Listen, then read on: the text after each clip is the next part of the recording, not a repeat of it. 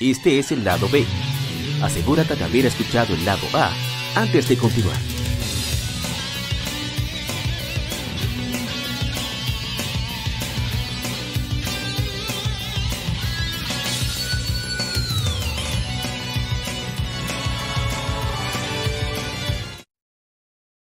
Gaming Side.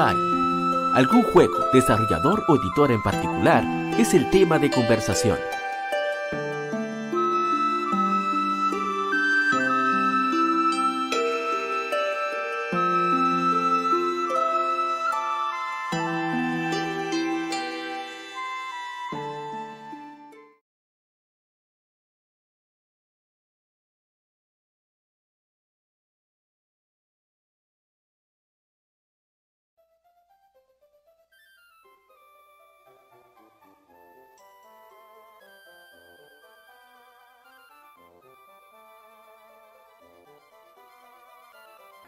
Tal, colegas gamers? Gracias por acompañarnos en este episodio número 154, lado B, dedicado a Pokémon Ruby and Sapphire, que cumplieron dos décadas de lanzarse en América.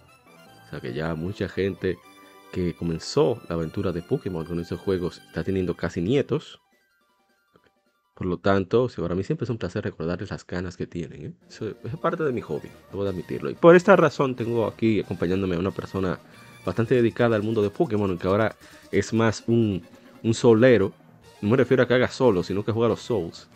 Que otra cosa, mi hermano, Lord Sykes, Harvey Reyes. ¿Cómo está, señor Lord Sykes? Bueno. Me parece que. ¿Se puede hablar, Lord Sykes? Ah, parece que hay problemas técnicos por allá por ahora. Pero bien, Vamos a hablar ah. sobre. Ah, aquí está. Dígame, Lord Sykes. Sí, sí, parece, parece que estaba yo muteado. Eh, no, eh, saludando aquí. Un placer estar aquí de nuevo en, en este espacio con mi amigo Apa de tanto tiempo. Sí. Eh, de hecho, me dolió la rodilla cuando dijiste que, que Pokémon Rubí Zafiro cumplía 20 años, sinceramente. Tú no puedes estar diciendo eso así, loco. Ese es el trabajo, recordar de la gente sus canas. Ahí es que están los placeres de la vida. No, no mentira. No, pero estos juegos eh, fueron muy importantes porque demostraron, había ya incluso en Japón, se había una movida de reemplazar los juguetes de Pokémon por, por uh, juguetes de Star Wars, por ejemplo, que tuvieron una fuerza increíble en Japón. Bueno, siempre lo tuvo. Y, y muchos críticos, tanto aquí en Occidente como en Japón, hablaban de que ya Pokémon estaba en sus últimas, que ya eso no, eso era una, dice en inglés fad, una moda pasajera.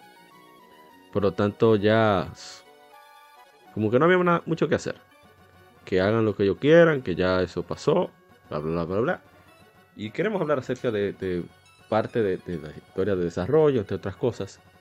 Así que para, pero antes de comenzar a hablar tonterías acerca del desarrollo y de esas cosas, vamos primero a ver algo que me gustaría compartir sobre estos juegos.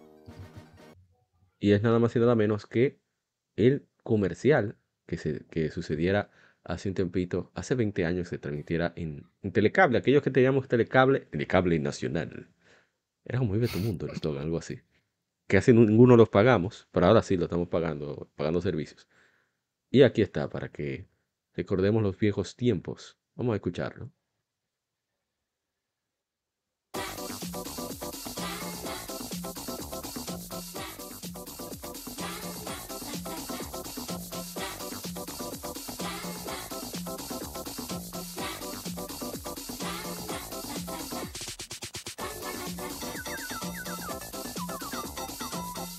2 contra 2, que vas a mentiras son los mundos. Pokémon Ruby y Pokémon Sapphire, solo para Game Boy Advance, clasificado E para todos. Ahí pueden ver. Ya este el original es norteamericano y ahí no tiene mucha gracia. Lo vamos a dejarlo ahí corriendo en todos los comerciales de Ruby and Sapphire. Eh, déjame ahora. Bueno, vamos a mutear esto. Continuar con la música de fondo, creo que es mejor. Pues sí, eh, yo recuerdo haber visto eso y me emocionaron muchísimo. A pesar de ni siquiera tener Game Boy Advance, apenas estábamos bregando con Pokémon Stadium. Ya hablaba de otra generación, aunque en revistas de Club Nintendo desde el 2002 se habían mostrado varias imágenes sobre eh, como los pequeños detalles visuales, como el reflejo de las nubes. Creo que después de, ¿cómo se llama? El pueblo donde están las casas de árboles. Son tantas cosas, no me acuerdo de todo. Eh, también eh, las huellas en la arena que se dejaban. Y, el Club Interno yo ayudaba mucho al hype, porque ellos ponían que si se, lo que se logró con Golden Sun, imagínense lo que se puede hacer con Pokémon. Y aún no estaba haciendo cocote. cocote en República Dominicana. Se habla de expectativas irreales. La gente comienza a vender humo a uno de, dos años antes, así. Abusando de, de, la, infancia de uno. Es un abuso. Exacto. Y tú, agarrabas esa imagen, ¿verdad? Y te ponían una imagen así de que, de que así, porque tú vieras de que, la gráfica y la que esa imagen la veas tú 700 veces así, para buscarle cualquier detallito. Y abrir lo que dices, concho, todavía tiene gráfica. Sí. Y es, y es verdad, o sea, Pokémon, por lo menos mientras estuvo en portátiles, portátiles, digamos, dedicados a portátiles, eran portento visual, portento técnico de, juego. O sea, realmente le sacaban provecho a, al aparato, considerando todo el contenido que tenía también. hay que tomarlo en cuenta. Sí, hablé en pasado, además, que tenía. claro, en ese tiempo eso era bueno. De hecho, si lo comparamos con algunos juegos que salen al día de hoy, que salen por mitad, que salen en Early Access y cosas así, que dicen que son Early Access y nunca salen de eso. Eh, realmente esos juegos tenían mucho contenido, porque aunque tú pudieras, por ejemplo, terminar la historia en, 10, 12 horas, 20, realmente eh, esos juegos no, eran ni que tan largos, pero tenían mucho que hacer porque tú terminabas el juego, porque por ejemplo, eh, no sé si si soy yo viejo, que, o sea, mi yo viejo hablando. Pero antes le agregaban tanto contenido como culto en postgame que tú realmente, y como no había prácticamente internet, no había mucha cosa en internet que tú buscas, tú pasabas mucho tiempo indagando muchas cosas. Yo tuve que aprender braille para poder, para poder capturar a, los reyes. O sea, aprender braille. No fue que yo fui a internet y, y, busqué de que la guía de, de, qué es lo que hace, sino que yo tuve que buscar el abecedario, imprimirlo y entonces traducir qué era lo que yo tenía que hacer. eso era, ese tipo de cosas, exacto, ese tipo de cosas eh, que van más allá de tú solamente jugar el juego y tú pasarlo y, cosas, es como que eh, hicieron e, esas entregas bastante especiales. Por lo menos yo lo veo así.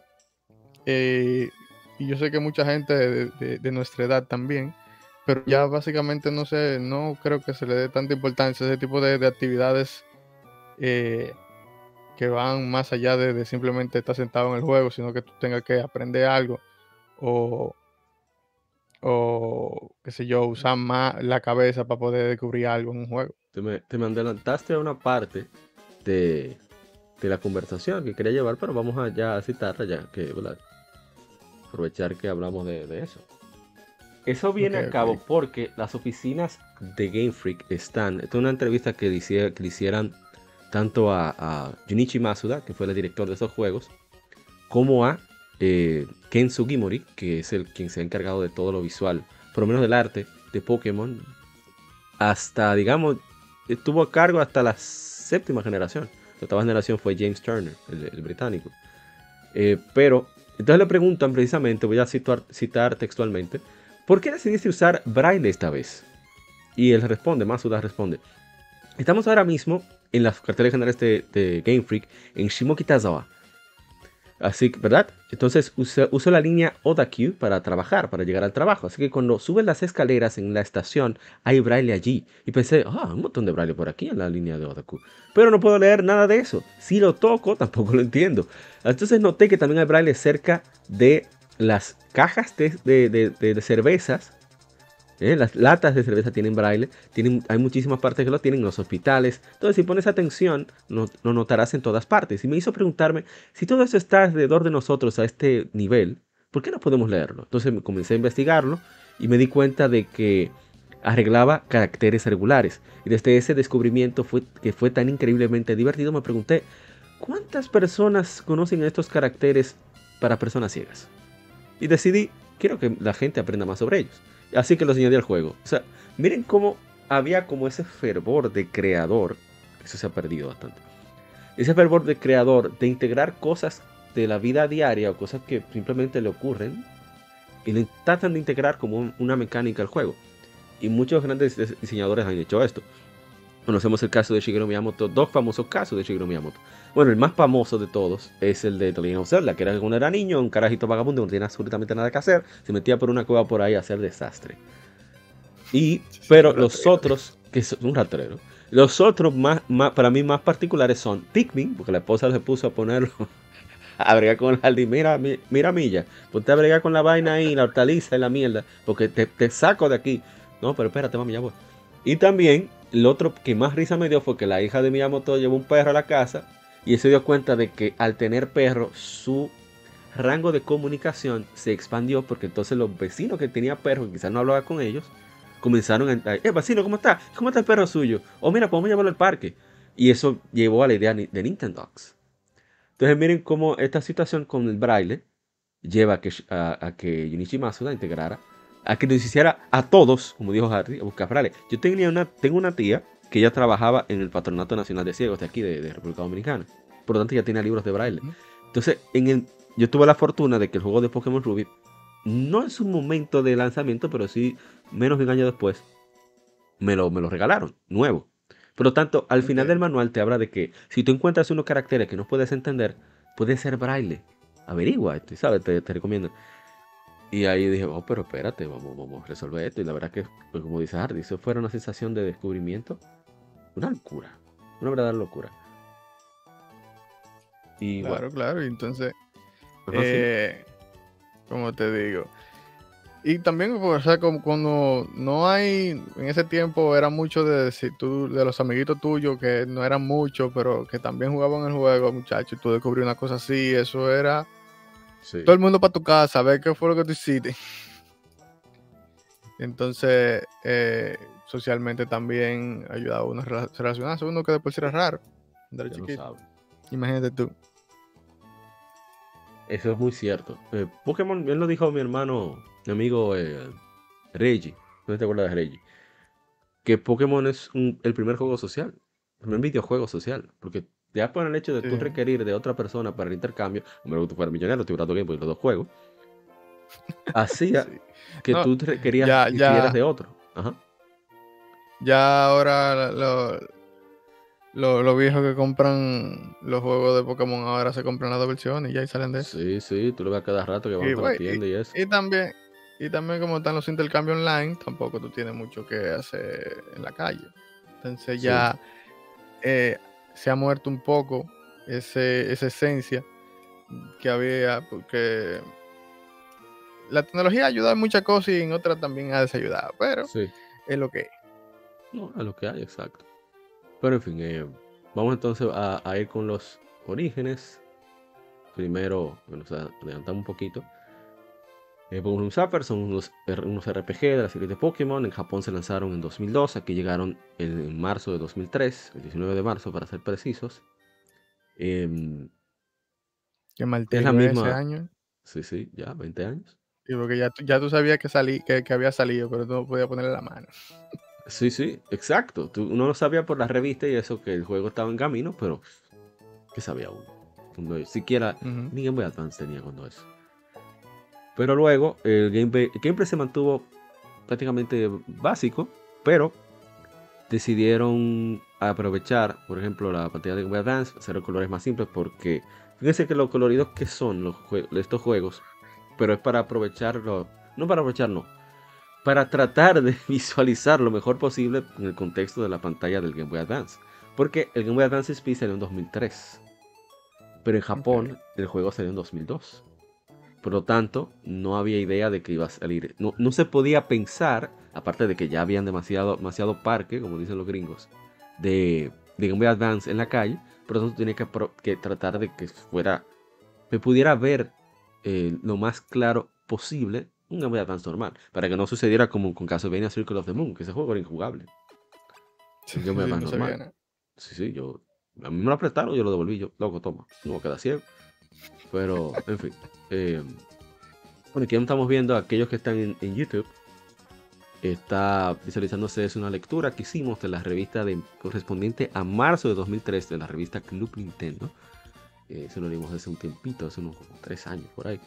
Y, bueno, leyendo las cartas, hay una entrevista chulísima a la gente de Pokémax, a Ives Round 3, quien es uno de los profesores Pokémon del juego de cartas coleccionables más reconocidos de Latinoamérica. Y de hecho, él, nos dejó un saludo en, el video que a mí me, me agasajó bastante. Y bueno, en fin, Seguimos con lo de la historia, que es lo que más nos interesa. Eh, nuevos elementos, implementaron nuevas mecánicas como la conectividad hasta cuatro jugadores. Igualmente las batallas dobles que se hicieron por dos razones. Ya te incorporar a cuatro personas en batalla para también, aparte de la, de la competitividad que se había implementado con la primera y segunda generación, también implementar esa idea de cooperación, porque si son dos contra dos, pues hay que comunicarse de una manera diferente. Y también está el aspecto... era, con un cable link, así que tú no podías comunicarte sin secretear al lado, porque estaban los cuatro ahí mismo. ¿Cómo tú lo hacías? Eso es verdad. No, papá, no se hacía seña y vaina. No, en verdad, sí era un problema. Pero también la implementación de, los, los, concursos que se hizo para expandir la, jugabilidad. Que, de nuevo, eso habla de la intención de darte más, más contenido en, en el juego, de que no todas las batallas, porque de alguna manera ellos se dieron cuenta de que no todo el mundo estaba interesado en la batalla. Por ejemplo, yo soy súper casual, a mí me interesan los concursos, prefiero la batalla a los concursos. Pero mientras más mejor, como decimos por ahí. Y... Mientras te mejor. Claro. Entonces también está el factor El Nintendo había iniciado junto con Olympus Optical y HAL Laboratories, la memoria no me falla, este proyecto llamado e-reader. Muchos lo conocen como un aparato que realmente no se usó mucho de este lado. Pero eh, ellos agregaron soporte. De hecho, si cuando tú compras el juego, te trae una carta con un entrenador que tú desbloqueas en una casa en Lily Cove. No es en Lily Cove, no. En Mustip City. Que por cierto, Mustip City se basa en Tanegashima. Tanegashima hay un centro de lanzamiento espacial. En Japón. Por eso es que está los cohetes ahí en Mustip City. Es basado en esa mm. locación, en, Kyushu. Y bien, eh, volviendo con lo de la conectividad. Conectividad con los juegos de GameCube, Pokémon XD y Gale of Darkness, Pokémon Colosseum, que tiene su de pronto, por cierto, y Pokémon Box Ruby and Sapphire. Y bueno, también em, el disco bonus que te permitía tener a Jirachi en, el juego. Que, yo lo vi, yo lo vi aquí en, el Marketplace Santo Domingo. Carísimo. no sé quién va a comprar eso. no, digo no, porque yo. no sé quién lo, no, porque yo entiendo que tú lo vendas caro en eBay. Pero aquí, estarán en el desierto. Ah, Diga, parecen locos. Hay de todo. Pero bien, eh, no vamos a hablar de la trama, no tiene sentido. Bueno, sí, hay que hablar un poquito de la trama. Un poquitito solamente. Esta trama, yo diría que es la primera vez como que se sentaron a pensar el guion. Aunque a nosotros nos dio tres pitos, eso. Como, como, debe de ser. ¿no? Como debe de ser. Pero el juego. Ajá. O sea, por eso que los juegos de ahora también son tan populares. Por ejemplo, esa, esas últimas Pokémon. La, la, Violet y la. Scarlet. se me olvida el nombre. Sí, la Scarlet. Esa historia tuvo horrible, pero a la gente le gustó. Entonces no parece que no estaba leyendo. y yo, bueno. Pero si tú te pones a leerlo, ya después que tú estás viejo, así que tú dices que no, bueno, estamos aquí, estamos, estamos, vamos metiendo en la historia, para, tú sabes, para la inversión y la vaina. Y tú agarras que no, no, que no. Mm. la historia, o sea, no, es por, no el guion, sino el mensaje que está. Se basa en un pleito que hubo en, allá en Japón. Déjame buscar bien la información. Eh, ¿Cómo se llama? Tamashi Hiroka lo explica bastante bien en un video sobre Ruby y Sapphire. Pero hay un buen resumen. Rayquaza abajo del cielo dijo no peleen. Y ahí se acabó el huevo. Eh, a ver, es que hubo una bahía en, Kyushu que ahí se hacía mucha pesca y había muchísima biodiversidad. Pero Japón es una isla que apenas quizás como el 20, exagerando, vamos a decir 30% para ser, ¿sabes? Es habitable, es cultivable, digamos. Pero estoy es generosísimo, porque el 75% de Japón es montaña. Por lo tanto, Japón no produce lo que consume en cuanto a alimento, alimentación. Bueno, quizás arroz y pesca. Eso es lo único. Pero después todo lo otro debe importar. Por lo que expandir la tierra cultivable es, entre comillas, una buena idea. Pero al mismo tiempo estarían afectando la biodiversidad, la naturaleza y el modo de vida de la gente de ese lugar, porque son pescadores. Entonces, había en los 80, hubo ese pleito en Japón. Yo estoy tratando de buscar el, cómo se llama el, lugar específicamente porque no, lo encuentro. De verdad, estoy, buscando, buscando, pero bueno. El punto está en que ellos eh, vivieron eso, porque fue en los 80, cuando ellos eran más jovencitos, los Masuda, todo el equipo de Game Freak. Y si nos fijamos en el guion, se trata de, precisamente de eso, de que Team Aqua quiere expandir el mar para que más naturaleza pueda subsistir, pero el Team Magma quiere expandir la Tierra para que más humanos puedan subsistir. Si, sin embargo, el entrenador Pokémon, el protagonista, está en el centro de... ¿Cómo está? Dejen esa vaina así. Es básicamente eso que dice Rick Bueno, tú, tú lo contaste ahorita, oye, señora, dejen esa vaina. Quédense tranquilos. No, no forcen. Que está bueno no forcen. Bueno, y en verdad que estaba forzando era Groudon porque él estaba en un pedacito de tierra, ¿tú Es verdad, un abuso. En verdad iba, iba de abuso, Kyogre. Pero bien, el, punto está en que incluso la manera en que te habla en el juego, eh, o sea, la, perdón, la manera no, el texto que se encuentra en el juego, déjame cambiar ya, que ya está bueno esa revista. El, texto que está en el juego, precisamente eh, consolida esa idea de, equilibrio, ¿no? De, de, de que, oye, si uno respeta la naturaleza y uno protege su espacio, uno puede vivir armoniosamente con ella y no tiene tanto problema. Mentira, la naturaleza es loca. Pero bueno, eh, el punto está que habla mucho de eso. Por ejemplo, está, Dios mío, no me acuerdo cómo se llama esa ciudad. Que es donde está Winona, la de viento. yo sé cuál es. Sí. Son 20 antes, de llegar, años, yo no me antes, antes, de llegar a Lily Cove City, va que Lily Cove City uno andaba mucho, porque a mí había mucho que hacer, pero en esa ciudad no hay nada que hacer absolutamente. Bueno, bregar con base secreta y comprando cosas de base secreta. En esa ciudad, la gente vive en los árboles, literalmente se tratan de, incentivar ese, aspecto de... Incluso en el, en el museo, yo creo que es el museo más útil que se ha hecho en un juego porque te da información real acerca del océano y de la Tierra. Se llama, se llama Fortress City. Ah, esa es Fortress City, gracias. Entonces, so, top, top es la otra. En Slateport City está el museo, que es donde te habla precisamente de aspectos del mar, o te hablan de ciencia. Y me parece genial eso. Ojalá hay más juegos hicieran algo así. ¿Mm? Me, de ese juego, o sea, en general, o sea, a mí realmente eh, ese Pokémon cuando salió, estando igual como que era uno niño, uno se, hasta cierto punto, uno ahora que está grande, uno realmente puede ver lo, bien hecho que estaba en el sentido de que tenía mucho detalle. O sea, las ciudades se sentían interesantes por el hecho de que cada uno tenía como su propia identidad. Sí porque, por ejemplo, si, si, como tú dices, si, por ejemplo, en Fortnite la gente vive en, los árboles y en, en Slateport tú ves que tienen muchas cosas de ciencia, puerto y cosas.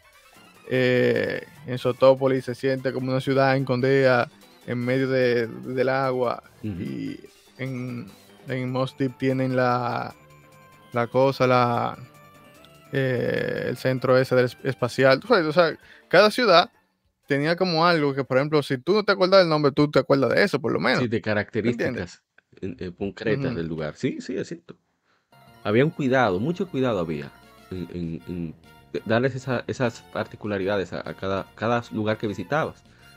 Y realmente eso, bueno, no quiero seguir tirando veneno, voy a estar bueno.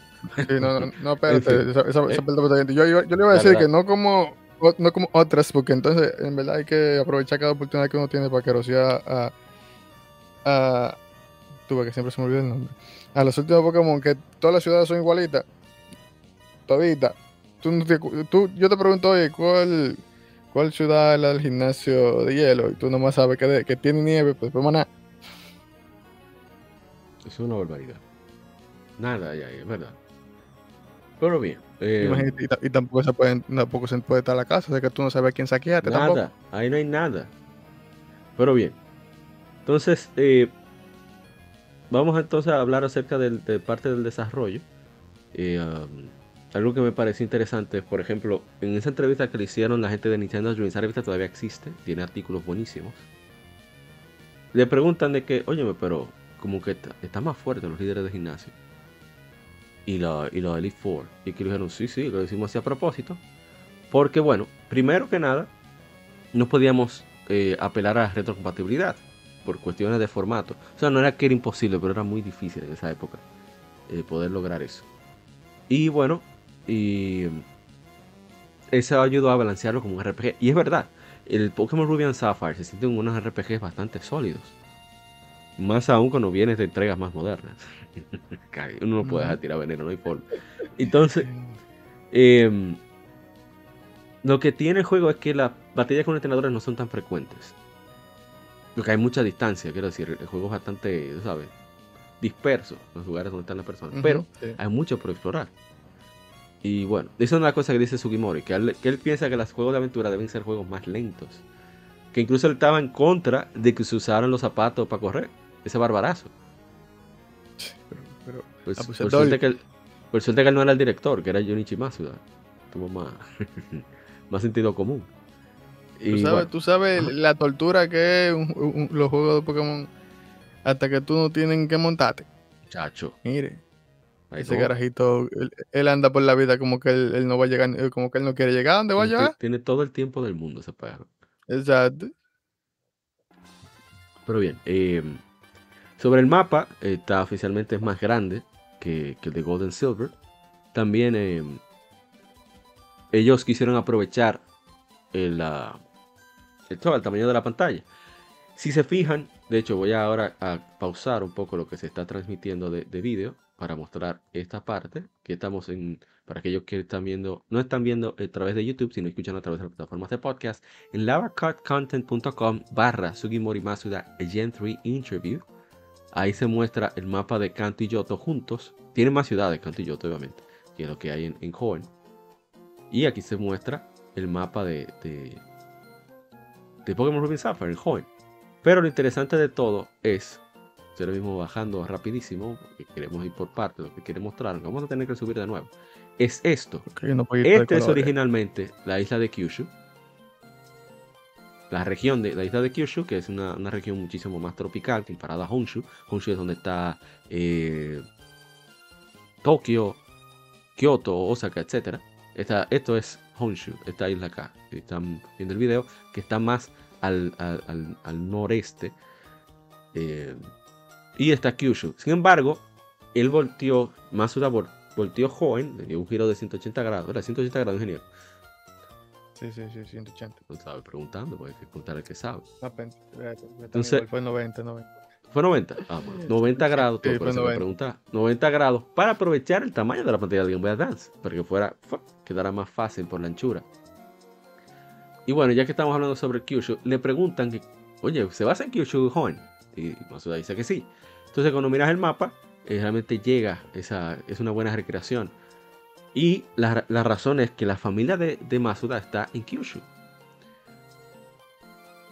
Porque él vivió en Yokohama su, su, infancia, pero sus padres son de allá, de Kyushu, son de, de Fukuoka. Fukuoka, ¿se acuerdan la bachatica de, de Juan Luis Guerra? Fachata en Fukuoka. es de ahí, porque es una zona bastante muy cercano a nosotros comparado con Tokio, que es más, más rígida, más parecido al noreste de Estados Unidos, con lo rápido que mueve la vida. A pesar de lo desarrollado que fue Kuoka, por ejemplo, por ahí está eh, Toyota, creo que tiene fábrica allá, muchísimas cosas industriales, pero no deja de tener como esa, ¿cómo decirlo? Ese calor humano que caracteriza a la gente de zonas tropicales.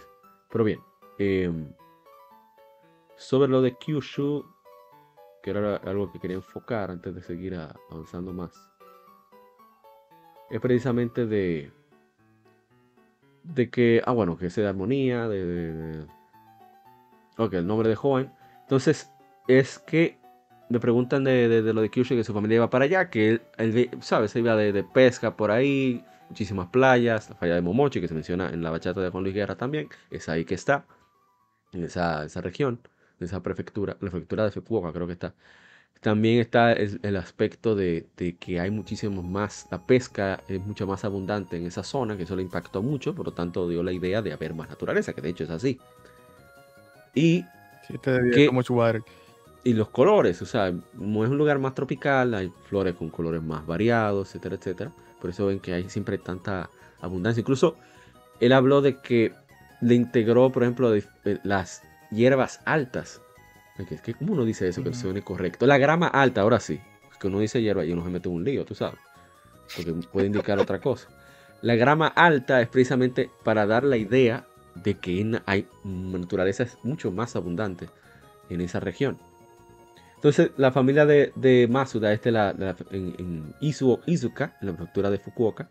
Entonces, Sugimori también es originalmente de Fukuoka, pero él se crió en Tokio. Su familia es de allá, de Nagasaki, que él vivió un tiempo en Nagasaki.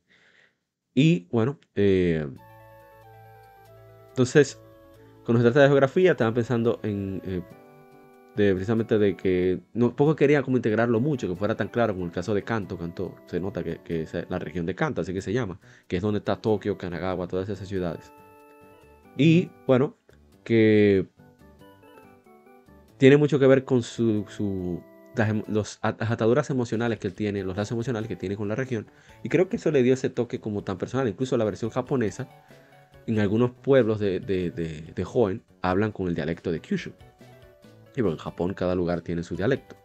De hecho, hablaba con, un amigo, me hablaba sobre la palabra ajo, que es idiota en japonés.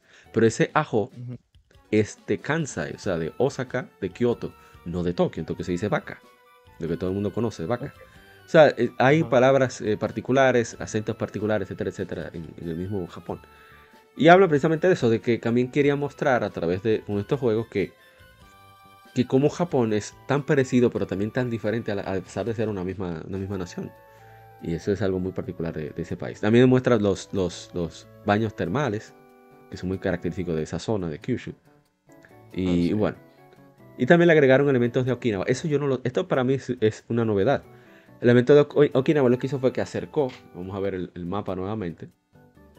Él lo que hizo fue que acercó radicalmente el tema de Okinawa, que aquí vemos que la prefectura de Okinawa está muchísimo más al sur. De hecho, ellos hasta tienen su propio dialecto. O sea, no, no un japonés diferente, no es prácticamente otro idioma. Pero también hablan en japonés estándar. Y él lo que hizo fue que lo acercó acá, donde estoy apuntando. Se recuerda de Evergrande City, que es donde está la liga Pokémon. Eso se basa en Okinawa. Entonces, por eso ven esa estructura tan particular que tiene. Eh, si se acuerdan, que tiene como una especie de ¿cómo sería que se dice? Gates, puertas sería que se dice. Como estilo pagoda, que son muy, muy particulares. Bueno, aquí vemos ahí la, la, particularidad que vemos en la frontera. Eso es muy de Okinawa. Y las flores. Okinawa es un lugar de muchas flores también, muy característico eso de ellos. Y son muy parecidos a nosotros. Okinawa es República Dominicana arreglados, prácticamente, señores. Con sinvergüenza, con chilling, pero al final son japoneses. En fin. Eh, ahora otra particularidad que quería resaltar, mi hermano Hardy, si me permite, es el significado de joven. Joven, yo lo busqué. Sí, sí, esto va, esto va a ser interesante. Aquí vamos a estudiar japonés todos. Joven viene el, la, la ho, viene de este kanji. los kanji se leen de dos formas en japonés. Está oniomi, que es la forma original de como se leía en China, pues son caracteres chinos. Y kuniomi, que es la forma como se leería en japonés significado de este kanji, si se agrega como verbo, es yuta, yutaka, que es abundante. Así que hay mucho. Pero él tomó esta lectura, ho. Y luego está en, que lo vamos a compartir acá. En, Dios mío, vamos, pégate ahí. En, que a mí fue muy difícil encontrar el significado. Pero lo que pude conectar es afinidad.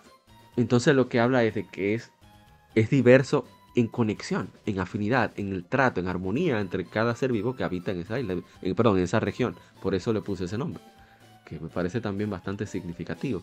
Por eso el texto es como es, el contexto del juego es como es. Habla de esa relación que hay entre la naturaleza, los Pokémon y la gente. Bueno, los Pokémon son parte de la naturaleza, supongo. Pero en fin, eh, ya vamos a seguir poniendo el juego. Y seguir eh, leyendo un poquito de lo que dice.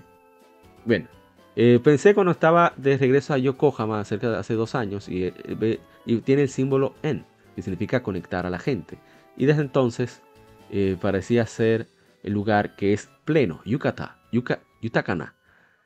En esas conexiones, conectando los Pokémon los humanos juntos, se volvió joven. Entonces hiciste el nombre de la, de la región muy temprano en desarrollo, dice Masuda. Fue un poco después que acordamos el nombre de Juan, pero, eso, pero ahí fue cuando tuve la idea. Eh, Yoto viene del nombre del distrito de Shijo y Kyoto, significa condicionar, castillo y capital, pero eh, no aparecen en Ruby Sapphire. Pero ahora están, ¿cómo están Kanto y Yoto conectados? Aquí dicen una pregunta bastante, responde de manera bastante inteligente. Yo creo que, creo que es más divertido pensar como mundos en ellos como puntos separados. Cuando diseñamos a Joven, también hicimos un lanzamiento de cohetes, una, estación. Y tuvimos ideas como quizás es de donde vino el equipo Rocket, pero decidimos que mejor no poner las cosas tan claras, especialmente en cuanto se concierne a los medios. Y eso me parece muy inteligente porque así no, no están atados a cualquier idea tener que coincidir con algo que hayan establecido antes. Que por eso encuentro muy bien eh, la manera en que hacen The Legend of Zelda y al mismo tiempo encuentro demasiado eh, no quiero decir tonto, porque sería decirle tontos a Nintendo, pero sí, tengo que decirlo así. Me parece tonto que hayan creado una cronología oficial de The Legend of Zelda. ¿Para qué? Explíqueme, es mejor, que, es mejor que la gente siga, que la gente que, se inventen su inventando esa línea temporal y cosas, temporales y que, qué sé yo, que usen la imaginación, porque eso es lo que mantiene básicamente eh, el juego en la boca de la gente. Tú sabes que toda esta gente que, que, comienzan a teorizar y pasan 15 años, siguen metiendo teorías sobre, sobre el juego de la... o sea, se hace un mundo y se hace una que tiene sentido, pero... Como, como, los Souls, es la gente que se, se, inventa el lore prácticamente. O lo, lo ¿cómo se dice? Especifica. Eso me recuerda a mí algo que dijo Toshihiro Kondo. Sí, voy a meter a Falcon en especial de Pokémon, porque así es que somos. Toshihiro Kondo, CEO de Falcon, que, le preguntan sobre Adolf Christine. Dice que Adolf Christine me recuerda, dice el, CEO, a Alejandro Magno. En el sentido de que tanto, está tanto la información que hay recabada oficialmente, pero también lo que se ha dicho de él. O sea, tanto el público como los, entre comillas, historiadores, o en el caso de, de, de Is, como los fanáticos, como los creadores, son los que le dan dando forma al personaje. No es algo unilateral. Y yo creo que de Zelda y también Pokémon puede beneficiarse de eso, aunque Pokémon yo no sé, una vez extraña. Tú tienes Pokémon, tú tienes tantas cosas que tú puedes aprovechar al público para que te ahorre trabajo, pero bueno, yo mejor lo voy a dejar así, porque entonces me va a dar una vaina. Sigamos con eh, lo del nombre, dije del nombre de joven, creo que ya hablamos eh, bastante sobre eso. Y bueno, vamos a hablar de algunos aspectos del desarrollo, ya para luego pasar a, rápido a las anécdotas, ya tenemos, ya tenemos un tiempito aquí, Hardy, tenemos Ah, no, tenemos 37 minutos, nos falta un ching. Bien, entonces es lo del aspecto de el desarrollo que a mí me sorprendió que las Pokémon Gold y Silver fueron 10 personas que trabajaron en el desarrollo de ese juego. Entonces, cuando le preguntan acerca de que, oye, pero ¿y qué es lo que con el desarrollo? ¿Qué, qué fue como qué fue lo más difícil? Y de que, bueno, como había más tecnología, había más cosas por hacer, así que el número incrementó a 30 desarrolladores. O sea, todavía, no, estamos hablando del 2001, que ellos comenzaron el desarrollo en 2001 por ahí. Me tomó dos años, según cuentan en esta entrevista. Y me parece sorprendente de que lo primero que ellos decidieron es que haya nuevos Pokémon. Si tomamos en cuenta los números, este ha sido el juego que más nuevos Pokémon se han incorporado después de la primera generación. En Pokémon Gold y Silver se agregaron 100 nuevos Pokémon. Pero en, este juego fueron 135. Todavía ningún otro juego se ha acercado a, ese monto. Y eh, hablaron acerca de qué consideran al momento de crear Pokémon. Y Sugimori dice de que, bueno, como este era un juego que quisimos eh, eh, solamente tener nuevos Pokémon al inicio, tuvimos que reemplazar algunos ya clásicos por cuestión de, hacerlo explicativo, pero sin. De nuevo, ahí viene el ingenio del diseño. Para explicarle, a, como este es el primer juego de Pokémon de mucha gente, ellos, dice Sugimori, vamos a reemplazar a, alguien que retome el papel de Pidgey, que ese es Taylor, y el papel de eh, en este caso Wurmple. Porque la manera más fácil de entender la mecánica de evolución de Pokémon es con esos Pokémon, que de hecho es algo que existe en la, naturaleza, en la vida real, que es lo del insecto, que luego pasa a, a la siguiente etapa y hace su metamorfosis hasta terminar en mariposa. O sea, me parece bastante eh, bien ese elemento. Pero algo interesante es que hay casos en los cuales, por ejemplo, ahí estamos viendo a Zigzagoon, que Zigzagoon y Lightning, o sea, esa línea evolutiva, no se dibujaron. Se escribieron los, el dato en el Pokédex primero y luego se pasó al diseño. Porque hay veces que, bueno, yo digo que eso lo hacían antes, ya no. Pero que ellos hacían jugando con, con la idea del Pokémon. Me pasé, ¿verdad? Yo siempre me paso. Pero que ellos juegan, ellos mismos se divertían haciendo los Pokémon, tratando de, jugar con las ideas y luego pasar, pasar a diseño. Mira, tenemos ahí a Torchic. Torchic, de hecho, vamos a, vamos a verlo. No, no, vamos, sí, sí, vamos, no, no, vamos a verlo ahí. Torchic se basa, que eso aquí hubo, en los 90 hubo eso, quizás Harry, Harry como más joven que yo, quizás no lo recuerda. Pero en los 90 había unos pollitos que eran de colores que vendían. No sé si tú te acuerdas. Quizás no, no pasaste por Yo sé que yo, yo, llegué a, yo llegué a tener uno, pero como tú entenderás. Muy pequeño tú estabas. Eh, no, no, pero no, tanto por eso, sino los pollitos de colores son bien conocidos. Se morían de una vez. Que se mueren de una vez. Yo sé, estaban ya envenenados, ¿cómo iban a resistir?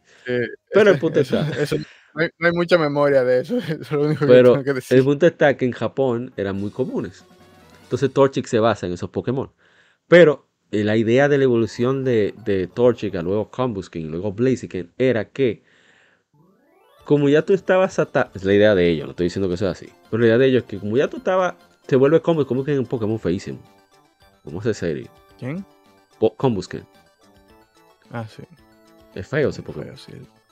Pero como ya tú tenías Torchic, que ya tú lo criaste, lo subiste 15 niveles, bueno, 11 niveles, tú lo vas a soltar, no, tú te vas a quedar con él porque es como los viralata. Ya, ya se dijo Viralata, tú no quieres saber de él. Cuando tú, vas al colmado, vamos a decir, cuando te sientas tú a tomar alcohol o algo con los tigres. El bendito perro está ahí, tú estás alto del pero cuando tú no ves el perro, tú te preocupas. Porque ya, ya, ya, es parte del coro. Porque tú no lo quieras cerca. Entonces algo parecido. Pero luego crece a Blaziken. Entonces Blaziken se basa en unos eh, gallos de pelea que hay en Japón. En Japón, igual que aquí en República Dominicana, hay eh, los gallos de pelea son legales, la pelea de gallos. La verdadera pelea Pokémon comenzó ahí. Estoy casi seguro de eso. Entonces, vamos a buscarlo rápidamente para que aquellos que escuchan el podcast a través de YouTube puedan verlo. Así que pueden poner atención. Aquí tenemos, tenemos Doctor Lava mostrándonos más información en esos gallos de pelea que llaman Shamo. Así como los venezolanos. No, mentira, los venezolanos con, con, con, C. Pero bueno, saludo a mis hermanos venezolanos.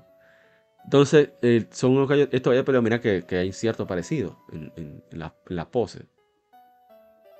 Que son feitos, pero ellos, ellos meten manos, son guapos esos gallos. Entonces, por eso que con eh, Blaziken es tipo peleador. Esa es la razón. Que se basa el en primero, ¿verdad? El, el, primer. El original. Fuego peleador, el, original. Pero también lo interesante es que el nombre en japonés de Blaziken es Buru, Burushamo. O sea que tiene el nombre de Shamo y tiene Buru de Burn, de quemar. Entonces estamos hablando de, gallo de pelea que quema. Por ahí que más o menos va la idea. Ahí y... perdedera entonces ese nombre. Sí, o sea, está, en eso está pensado muy bien el diseño. Mira, ahí tenemos la línea evolutiva completa. Mira qué feo Kumbusken. Uno le tiene cariño como quiera el feito ese. Y Blaziken que mira que los Pokémon más favoritos que hay, más populares por el diseño. Bueno, de hecho, yo pienso personalmente que la tercera generación incluso incluyendo tanto Pokémon como lo hizo en esa entrega, me parece que la mayoría de los diseños son muy buenos. O sea, en el sentido de que hasta lo, más feo, tú ves como que. Sí, o sea, no son. Tiene su razón como su sentido. Exacto. Y, los nombres también. O sea, todo, todo, todo. Para mí, o sea, a nivel de diseño es, es mi favorito. Porque los iniciales los tres me parecen que son bastante icónicos. Me parecen que son los. No te voy a decir los más icónicos después de la primera generación, pero están ahí, ahí con la segunda. Sí, exacto. Porque realmente Meganium le quita, le quita a la segunda. Yo no sé quién usa eso, pero. Saludos, mi hermano. Eh, a Taylor. Si alguna vez. No, no es Taylor, me equivoqué. Es eh, Jordani. Un saludo especial eh, que él, siempre coge su, su, su grama, para no decir lo otro. Sí, sí, sí, sí, siempre coge su grama. no tiene que ver. Él, él, hay contra, le iba a decir también. Él es vegetariano. Tú ahí sí. Lo salvé. Salí de la patana. Y bien. Em, a ver, ¿qué más destacar? Bueno, del braille, ya lo dijimos, hablamos de eso al principio. Ah, y bueno, sobre el diseño de Pokémon le preguntaron sobre cómo lo hacían y ahí salió a reducir lo de, lo de Zigzagoon y Linear, que es bastante gracioso porque entonces iba en zigzag y de repente va derecho. Exacto. O también está... para mí que esas ideas que ellos tienen ahí, eso tiene que ser obligatoriamente borracho. Sí, sí, sí. sí porque, ok, vamos a hacer un Pokémon. Den idea, bueno, mire vamos a hacer un Pokémon que vaya en zigzag y después cuando evolucione que vaya recto. Entonces en la, en la, en la octava ellos pusieron que obstaculizar una X. Eso no tuvo mal. Pero eh, a ver, a ver, entonces está el caso de Slakoth, Slakoth o Slack, no, es Slakoth. Slakoth, que después se vuelve Vigoroth y después vuelve Slacking. Y todo el punto de que creo que con eso fue que alguno del, equipo es así. El Snorlax se basa en unos diseñadores de Pokémon, se llama Koji Nishino, que hace mismo un gordo dormilón. Que ese de que cuando estaban haciendo Pokémon Red y Blue se la pasaba durmiendo, es desgraciado. Entonces lo volvieron un Pokémon. Ese tipo de cosas creo, creo que lo que hace falta. Mientras él estaba durmiendo fue que hicieron el diseño de esa vaina. Exacto, lo, lo, lo bonito que igualito. Yo, es más, yo lo voy a poner acá para que vean quién es Koji Nishino, que seguro muchos no, no lo han visto para que tengan una idea. Ahí está, Koji Nishino. Mírenlo ahí. Ese es Snorlax, mi hermano, no hay forma. Ya, lo míralo ahí, míralo ahí, lado a lado. Ahí está. Es igualito. es, Snorlax, mi hermano. Esos son de la fantasía. ¿Tú qué? ¿Cómo tú llegaste a inmortalizarte? Bueno, yo era Aragán y Gordo. ¿Ya? me, hicieron, me hicieron un Pokémon. Mierda. Entonces, en el caso de, de y Vigoroth, bueno, vamos a poner lo que está por aquí mismo. Eh, es precisamente la idea de que un tigre era vago. El tipo dijo, contra, yo, yo voy a meter mano ahora, voy a dejar relajo, voy a poner para lo mío, vamos a ponernos serio. Y resulta que al final dice, vale la pena, mano. Hacer vago otra vez. este tipo de cosas es genial le da un toque todavía más brillante al juego en sí. Porque están todos esos detalles. Aunque sea por una broma. O sea, ellos hicieron esos Pokémon para hacer una broma. Sí, eso es una chelcha. Y así es mejor. realmente se, porque, se, nota en el diseño que o sea, es un diseño divertido. Exacto. Porque tú, no, hay forma de que tú veas esa línea evolutiva y digas, no, eso es una cosa seria. O sea, como que se siente como que un, toque de, comedia en, el diseño. No sé, no, sé si es a mí que me da esa impresión, pero, pero como Slack se ve como así como medio jocoso. Exacto. No, y el mismo Slack. Y lo peor del caso, y, lo peor del caso, ser tan fuerte y tener esa limitación con una mecánica que introdujeron nuevo en el juego, entonces ya eso era para tu desgraciate. Ahora que mencionamos eso de Slack, le preguntan a ellos como cuál es el Pokémon con el que se identifican de esa generación. Y dice Junichi Masuda. Bueno, mi Pokémon favorito es Psyduck. Yo quiero saber por qué es mi Pokémon favorito es Psyduck, pero bueno, Pokémon favorito es Psyduck. Pero de esa generación se identifica con, quiere ser como Explado, que aún estando viejo está haciendo alboroto. pero entonces me dio risa eh, eh. Estoy buscando para que salga la ilustración. Le dice, no, a mí que me, mira, ahí están los dos jovencitos, mira, hace 20 años de eso. Dos niños le responden. A mí el que me gusta en verdad es Laco, porque, está tranquilo ahí, chilling. Acotado. Mierda. Pero bueno, eh, vamos entonces ya para culminar con esta parte de origen que fue bastante extensa. En la hora de hacer Pokémon, como dijimos, ellos tomaban en cuenta, a veces eran ideas que ponían los diseñadores o se basaban para poner los tipos más o menos para, por dónde iba el asunto, qué tipo parecía. Ah, era, parecía más veneno. Veneno. Que, integraron, dice el mismo Masuda, que integraron demasiados Pokémon veneno porque eh, fue lo que se le ocurrió a los diseñadores. Pero algo que me parece divertido es que eh, antes de ya llegar a una fase más eh, culminante del desarrollo, Super Mario Club era quien hacía el debugging, o sea, encontrarle los errores y eso. Entonces había muchos Pokémon que estaban sin terminar. él lo sabía, Sugimori. Pero los tigres tienen que reportar lo que ven. Y decían, loco, estos Pokémon no parecen Pokémon. Yo lo sé, no me lo tienen que decir. Debieron hacerle eso a, las últimas. Porque ya me voy. Ay, mierda. Pero bueno, eh, algo me parece divertido también es que a veces, en medio de esa etapa de diseño, algunos Pokémon no están finalizados, pero por cosas que tienen, es que le ponen los movimientos. Entonces, después que ya todo eso integrado y programado, por ejemplo, por ejemplo, eh, la familia de Aaron, Agron, eh, y Agron no iban a tener cola. La idea de su memoria no era que tuvieran cola, se la quería quitar, pero ya tenían Iron programado. Entonces el, programador, el, como, loco, tú no puedes quitarme eso ahora. entonces. No, y, de, hecho la primera, la primera etapa no, tiene, cola. Exacto, es la prueba. No tiene cola la primera etapa. Y este Pokémon, este movimiento Teatro lo hicieron precisamente para Volbit solamente. Que no iba a tener ninguna cola. El tigre dijo, loco, ya yo programé eso. No, pero que ya, ya están, ya están los certicos y la vaina, ya está hecha, ya están en el juego ya. ¿Cómo puede venir con eso? Vayan a poner eso, que se lo vayan a poner en los ojos, eso tiene que brillar. Sí, esto tiene, que ir sí o sí. Y está este caso también de Shopper, Curly Routes, que no querían quitarle eso bueno, que, querían ponerle a movimientos de, de, ataques de cuernos, pero al final no se lo pusieron.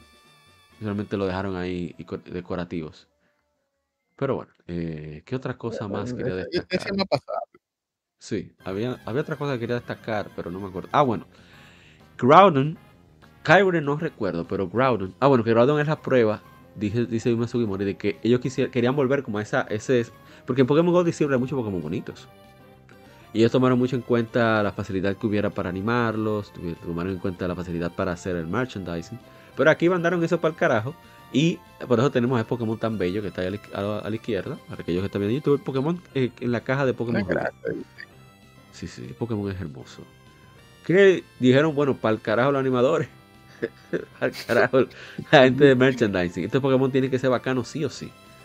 Y Groudon, de verdad que yo vi a Groudon y yo quedé loco. Y Dios mío, pero ¿y qué es esto? Este Pokémon está hecho para. De hecho, sí, no, o sea, si era por, por, por, portada, o sea, con eso te comparaban. Sí, sí, sí. O sea, no hay forma. Se veían demasiado. Y, los dos, los dos se veían. Los dos, también. Yo era Sí. Pero Groudon, Groudon se veía. Ahora, en ese tiempo, fue un poquito decepcionante tú agarrar y, capturarlo y darte cuenta que no era de fuego. Sí, sí, sí, es verdad. Es verdad. Recuerdo eso. Se queda como mía, ¿qué niño entonces? Y bueno, Después lo arreglaron, ¿no? ¿sabes? Cuando tiraron la, la, Mega Rubí. Sí, ahí ya, pero... pasó otra cosa. era un sí, ya era, un poquito tarde. Que bueno, volviendo otra vez aquí con. Uh, ¿Qué me falta de los? Yo sé que me falta un detalle. Ah, bueno, que precisamente ellos tomaron en cuenta muchas, muchos recuerdos de infancia. Eso se perdió también. Eh, con el caso de que hablamos de Agron, Agron se basa en un monstruo de una de la mitología, creo que de Corea del Sur. Que de hecho, el ex el, bueno, era dictador, expresidente de Corea del Sur, el papá del que está ahora, Kim, Kim Jong-il, creo que se llama. Kim Jong-sun se llamaba, creo él secuestró a un, director de cine para que hiciera la película. En eso que se basa Agron. Dice monstruo, no recuerdo ahora mismo el nombre, se me escapa, que son, muchos detalles. Y que los Regis se basan en la mitología judía. La invocación de golems. Son golems los Regis. El Groudon no recuerdo exactamente de dónde. Ahí me, ya, ya mi cerebro no va para información. Me va a pasar leyendo demasiado disparate. Pero me olvidó leer sobre Groudon eso es bueno, eso es bueno y malo, porque es malo porque ahora tú no puedes recordar con tanto detalle que tiene, pero ahí también tú te das cuenta la gran cantidad de detalles que tiene ese juego, que ahora no es tan común. Exactamente. Ese, ese, como decimos en mi país, es ahí el bobo del asunto. Porque ese, ese tipo de cosas es lo que le hace ¿sabes? Darle como ese toque de, mayor riqueza. Porque al final ellos se inspiran en diferentes cosas del mundo, diferentes mitologías, diferentes eh, ideas. Y estoy tratando de ver si aparece. Eso yo lo vi fue en un video de, de, ¿sabes? no sé si era de DJ No Gaming. Eh, ¿O qué? Estoy tratando de verlo porque de verdad es una información muy chula. A mí me gustaría comentar. Estoy buscando rápidamente a ver si hay algo en Bulbapedia. Aquí es algo. Qué mala palabrosa esa palabra. Es una mala palabra, mejor dicho. Ah, Pero bueno. Aquí en RD no se puede buscar eso. No, no, es un problema. No, no tienen, no tienen nada, que es raro. A veces en la trivia mencionan algo, ¿no? Que rápidamente si hablan acerca del origen y la, la sección de trivia, pero no, no veo nada. Me sorprende eso. No, no esperaba que no tuvieran eso. A ver, ajá, trivia, eh, continente, search attack, Jirachi, ajá. Al origen, ajá. Ah, mira, míralo aquí. Que algo similar al Behemoth y Leviatán en la leyenda hebrea, que al final de los tiempos tenían una batalla que mataría a ambos. El Behemoth. Ese es Groudon. Ya pasarlo para acá para ponerlo. Ahí está, lo que se basa Groudon. Behemoth. Vista del libro bíblico de Job. Ahí está. Inicio de la creación. De ahí que viene, teología. Mírenlo ahí. Ahí está Grado. Sí, pero mira, ahí mismo está, ahí está el desorden. Mira, Behemoth, Leviatán, dándose su fundazo. Ahí tenemos a Leviatán. Que sé qué se basa. No estamos diciendo que el diseño necesariamente se basa en eso, sino el origen de ese conflicto. De ahí es que viene. Pero bien, eh, vamos a dejarlo. Ya, ahora sí, vamos a hablar tonterías. Mi hermano eh, Hardy. Eh, yo me enteré de los juegos a través de, revistas de Club Nintendo que hablaban siempre de los rumores. Ahí fue que vi las imágenes, ahí fue que comencé a babiar. Pero en tu caso, ¿cuándo fue?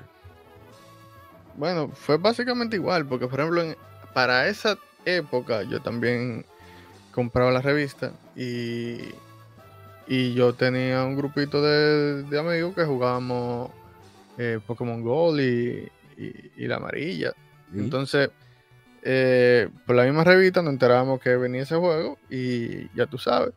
Porque desde que tú, o sea, para mí en ese momento el cambio gráfico para mí fue el más grande que yo he visto, por ejemplo, en la franquicia, incluyendo el salto que se dio de, de, 2D a, 3D.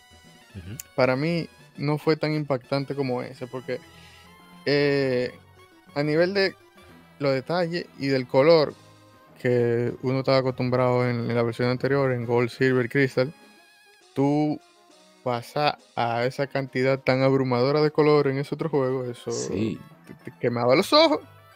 O sea, las primeras horas que tú pasabas en el juego eran, o sea, tú no podías evitar eh, deslumbrarte con, con, tanto, con tanto brillo que tenía ese juego sí, que era mucho más cómodo de ver. Y yo la primera vez que lo pude probar, era el, amigo, saludos al, amigo Wonderpop, que le habló temprano, pero estaba la conversación, disculpa Wonderpop, y todo bien. Y mi hermano Carla, que está por acá, que él tenía uno azul. ¿Qué era lo que tenía azul? Ah, el Kirlia, sí, ese desgraciado tenía un Routes azul, creo que era. Bueno, ah, el punto está en que un amigo de nosotros, de alguna manera, creo que su madre vivía en Puerto Rico, algo así, hermano Darwin, y él tenía el juego. Y como yo tenía un Game Boy Advance prestado, él me dijo, agárrate. No, en su casa no lo soltaba el juego para que pudiéramos probarlo, ponerle la mano y eso. Y verdad que una cosa de loco. O sea, tú ves ese cambio de, de 8 bits a este Super Nintendo portátil era un, salto importante. Y es como dice, o sea, eh, es uno de los saltos más eh, notables que ha tenido la franquicia. Pero aparte de eso, es como que ahí es cuando, en mi opinión, la franquicia como que tomó su verdadera base, como que se definió sus aspectos tanto en aspectos de calidad, de, elementos de calidad de vida, ¿sabes? De, mecánica, de facilitar el uso de objetos, el no tener que grabar para tú mover las cajas, el tú tener mayores facilidades, tú organizar las cajas, los objetos, etcétera, etcétera, etcétera. Ya no tener un límite de 20, por ejemplo. Quizás no te, acuerdas, ¿te acuerdas de eso antes. Antes tú tenías, no, el, el, el, el martirio que era Depositar en, la, computadora. Depositar, exacto, porque tenían, eran primero opciones diferentes. Y era una fila, no, no, tenían ninguna interfaz gráfica básicamente. O sea, tuve una lista y, y, sabía cuál era cuál porque, porque Dios era grande. Por memoria, básicamente. Porque si tú tenías varias, varios de, de, de, una misma especie, ya tú supiste que tú tenías que entrar, revisarlo, ver cuál era cuál. Si tú te, te acordabas los movimientos que tenían y por qué ese era el que tú estabas buscando. Pero, pero sí, a nivel de, de ese tipo de, mejora de calidad de vida, el juego presentó muchísimos avances. Y de hecho, eh, como te digo, no solamente gráfico, también en ese tipo de cosas y en mecánica eh, fue un salto muy grande, porque por ejemplo, en esa generación también se introdujeron las habilidades, que eso antes no existía, y eso le dio una profundidad a y las naturalezas juego. Exacto, porque antes existía un tipo de, de, de o sea, en Pokémon siempre ha habido, exacto, en Pokémon siempre ha habido un esas estadísticas ocultas.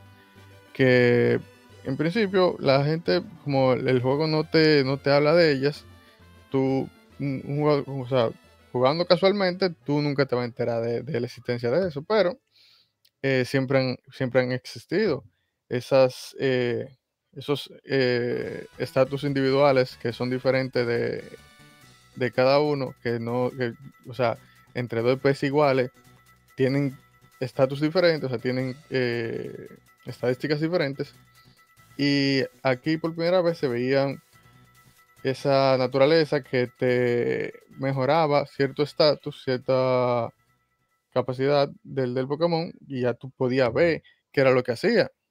Y un poco, o sea, obviamente se mantuvieron todavía los, lo que son los IB eh, ocultos, pero ya eh, estos son otros 500. Claro. Porque de hecho yo recuerdo que en, esa generación fue la primera vez que yo tuve contacto con lo que era el breeding competitivo, o sea, de, que si, de cómo entrenar un Pokémon, por ejemplo, para maximizar una estadística en específico y así sacarle provecho eh, competitivamente, o sea, no competitivamente porque no era que había un, no era que tú ibas a un torneo con eso, pero tú explotabas, si tú sabías eso, tú explotabas todo el que estaba por tu barrio.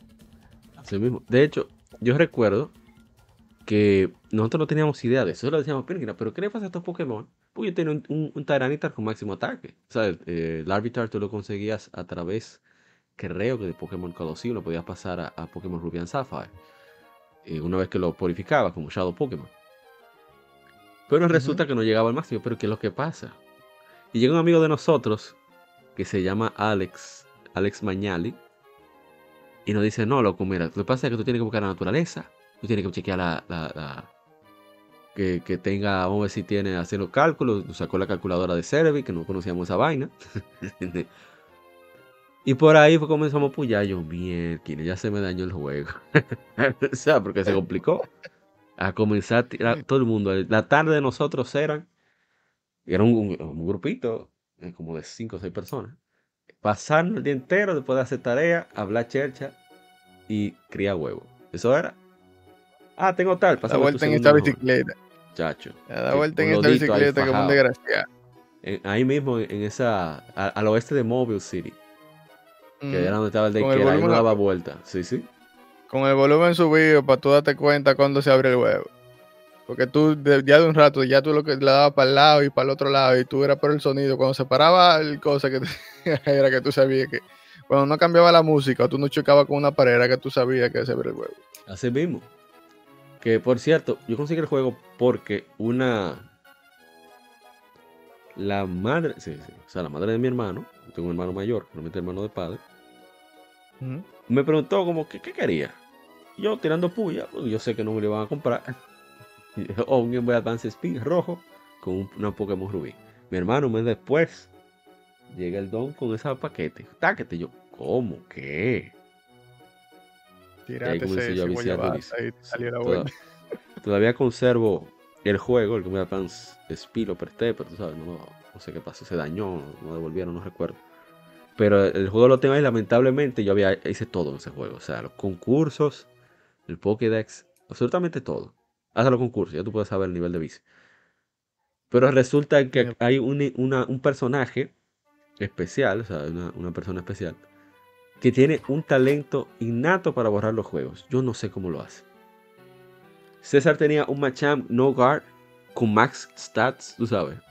252, 31 de ataque, no fue lo que más. Se fue el juego con todo.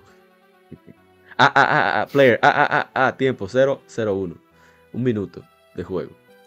Y me pasó eso mismo. Yo que tanto me burlé de César. Fue un dolor, loco. Fue que yo tenía ya Pokémon buenos en, Fire Red y Emerald 10. Pero en fin, eh, ese juego yo le metí muchísimas horas. Eh, ¿Tú, llegaste ¿Tú peleabas mucho por Game Boy o, llegaste a jugar? Bueno, ¿cómo tú tuviste el juego, Ari? Bueno, si no mal recuerdo. Porque, ah, a ver, eh, realmente yo tenía el Game Boy Advance. O sea, yo.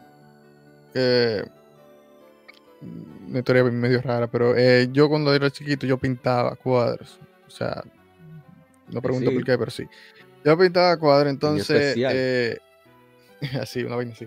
Eh, entonces mi mamá, una señora que hizo como que yo le hiciera unos cuadros, una cosa, obviamente eh, con, mi, mamá de manager, entonces yo hice unos cuadros ahí, me pagaron un dinero y de ese dinero una parte era para guardarlo y la otra era para que yo, lo que yo quisiera. Entonces en ese tiempo no había salido la Pokémon Rubí, pero yo había, estaba el Game Boy Advance, entonces compramos un Game Boy Advance de segunda mano con la Pokémon amarilla, me acuerdo yo.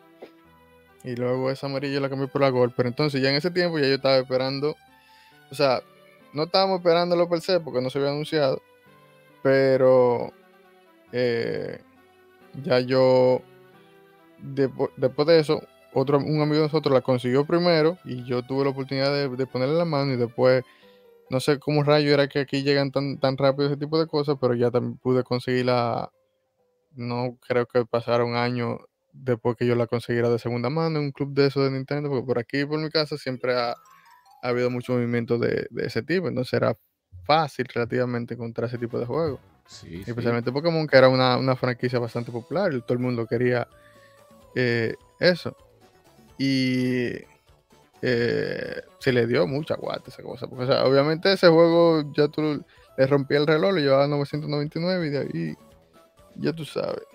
Mira, un detalle se me olvidó mencionar, disculpa Hardy, del desarrollo es que, bueno, dos, dos detalles, verdad. El primero es que Masuda tuvo que hospitalizarse. O sea, tuvo que ir al médico muchas veces porque el estrés del desarrollo, porque quería probar que Pokémon no era una moda pasajera. Y él era el director. De los dos juegos anteriores, el director había sido el creador de Pokémon, Satoshi Tajiri, pero esta vez tuvo, ¿sabes? La responsabilidad. Y y eh, tuvo problemas en el estómago. O sea, quién sabe, por suerte le fue bien. de hecho, él fue huyendo a ver las tiendas que no estaban muy lejos de ahí, de Shimokitazawa. Y cuando vio Otami dice que, ay, qué alivio está vendiendo. Estaba asustado, como quiera. Y lo otro es que en Sotopolis City, cerca del gimnasio, al oeste del gimnasio, hay una jovencita. De hecho, vamos a buscarla. Vamos a buscarla. Hay una jovencita que se llama Kiri. Kiri es el nombre de la hija de, de Junichi Masuda. En medio, ya casi al final del desarrollo, cuando estaban en debugging, la hija de, perdón, la esposa de Masuda dio a luz. Y él quiso como, ¿sabe? Que tratar de reflejar ese momento especial en el juego. Entonces él hizo que incluyeran ese personaje que te da dos berries a diario. Y el personaje dice literalmente como, yo nací y sana, y mis padres me pusieron ese nombre para que yo se hiciera sana y fuera feliz y comparta felicidad, qué sé yo, algo así. Y, y era algo que como que nadie esperaba que pusiera y él dijo, no, no póngame a mi hija ahí, no tiene problema. el que mando, metan mal. Y que incluso durante el parto él estaba texteando, porque le preguntaban detalles del juego. O sea, nunca paró de, trabajar en el juego. Por suerte que él dice no, no eran detalles como tan significativos, tan, tan grande, mejor dicho, pero sí, mira, aquí lo dice, voy a citar textualmente lo se recopiló Doctor Lava. Hay una chica llamada Kiri en Sotopolis City, casi al final del desarrollo del juego. Eh, pedí que la incluyeran sin dejar a muchas personas saber el por qué. Porque Kiri es el nombre de mi hija que nació en septiembre. En ese momento, el Ruby y Sapphire estaban casi completos y estábamos casi, estamos prácticamente haciendo el debug. Después cuando se buscan los bugs, se trata de pulir algunos detalles, etc. Pero había, aún habían decisiones por tomar. Mientras estaba al lado de mi esposa que estaba dando, estaba dando a luz a mi hija, yo estaba eh, chequeando el correo en mi celular como, hey, y la cuestión para allá, allá, pa, pa, pa, pa, va a ser así, está bien. Y de, muchas maneras fue una experiencia llena de tensión, no digo yo. Si esa mujer se hubiera enterado de eso en ese momento, se para con la muchacha guindando de ahí. Y no parte. Pero bueno, eh, lo importante fue que nació sana y que, está reflejada en ese juego para siempre. Eso fue dos meses antes del lanzamiento del juego que nació la, hija de Nichi Masuda. Qué, qué, bonito eso. Eh. Qué interesante. Eso no fue el caso de Miyamoto. Miyamoto soltó en banda Zelda cuando estaba dando a luz. Por eso Zelda 2 salió como salió. Pero bueno, sí, sí. Bien, eh, vamos entonces ya. Continúa, Antonio Hardy con la anécdota. Entonces, con el dinero compraste Game Boy Advance y después, en menos de un año, conseguiste el juego. Exacto, sí. Y como te digo, o sea, ya en ese tiempo ya casi todo el mundo, los, compañeros de por ahí ya lo, tenían en el juego y, y, ese juego se jugó muchísimo, loco. O sea, pero mucho que se jugó. Y, ¿qué te digo? O sea, ese juego nada más se dejó de jugar básicamente cuando salió la Esmeralda. Que, ese también es, otra historia que, que, para mí es bastante especial porque, por ejemplo, eh, uno de los de los amigos míos con los que yo jugaba esa Pokémon, la, o sea, la, la, Zafiro, él que recientemente murió de... Dios mío, o sea, él, era, él era diabético desde pequeño, entonces estaba era usando insulina. De... Exacto, entonces ya, ya tú sabes, con treinta y pico de años luchando con eso, y sabes que la insulina te, te come el cuerpo, básicamente, los riñones. Bueno, recientemente él falleció, pero yo siempre recuerdo y todavía mantengo la esmeralda que él me regaló cuando fue a Estados Unidos. O sea, él fue a Estados Unidos, compró una esmeralda y como que no le gustó el juego porque era verde, literalmente. Y me, y me la cambió por, por, mi, por mi zafiro. Y me la dio así con todo y caja y toda la vaina. Y yo, yo fui. y yo mantengo ese juego. Y, y básicamente con ese juego fue que yo me hice eh, o sea, yo, o sea, con ese juego yo hice básicamente mi primer paso para ser competitivo y poder jugar a Pokémon y conocer tanta gente, incluyéndote a ti. Sí, sí, este o sea este que... Exacto, pero entonces, eh, o sea, yo recuerdo esa generación y recuerdo a ese amigo mío y recuerdo todo ese proceso de, o sea, que yo entiendo que si eso no hubiera ocurrido, yo no estaría no o sea, no estaríamos aquí hablando todo esto disparate y, y, por ejemplo, no se hubieran hecho tantos recuerdos que yo tengo de, de, esas épocas cuando uno jugaba y tenía foro y, y jugaba en internet con gente y va, ¿te entiendes? O sea, son muchas cosas que si eso no, si eso no hubiera pasado y si ese amigo mío no hubiera hecho ese acto que en ese momento me parecía tonto porque, porque por el color del juego, tú me lo vas a cambiar. Y y nada. Eso. ¿qué no puedo decir después de eso? Bueno, en mi caso, ni, fue yo, más, ni yo mismo. Fue más como general, o sea, nosotros lo jugamos muchísimo. Eh, Carlac, eh, Chelo nos integró. Franjul lamentablemente no vino, es Wifra, que, que ahora como que está de cabecilla de, la liga de Pokémon de aquí, de, por lo menos videojuego. Hardy se la cedió, pues dijo, tú quieres joderte, toma.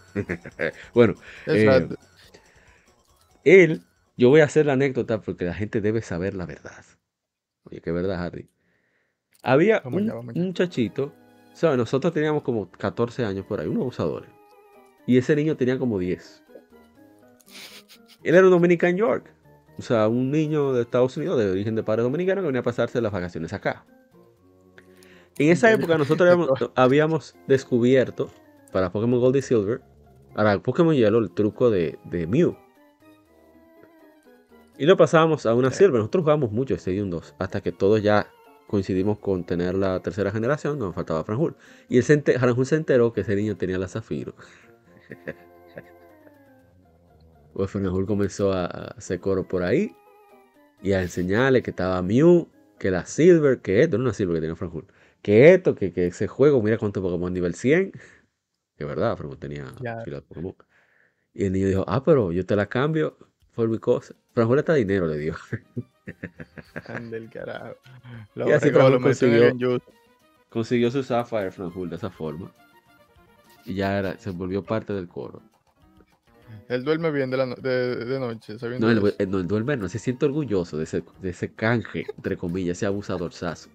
Yo hubiera hecho lo mismo probablemente. Pero bien, eh, nosotros, mi hermano Waldo, Waldengue, que nosotros decimos Waldengue porque hay que darle flaco. Él, ah, él, siempre estaba a la vanguardia para vivir en Estados Unidos, por lo tanto cada vez que venía traía todo su, fe, todo su asunto, iba a decir febrero, que soy mal todas sus, herramientas. Traía su GameCube. El GameCube salió, tenía su GameCube. De hecho, él fue que me cedió el 64. Y después no salió el, salió el Wii me cedió el GameCube. ¿eh? verdad, tú eres, tú eres de ahí. Sí, sí, sí, un pancho de. Un pancho de, consolas. Y conseguimos Pokémon Colosseum. Eso fue la locura.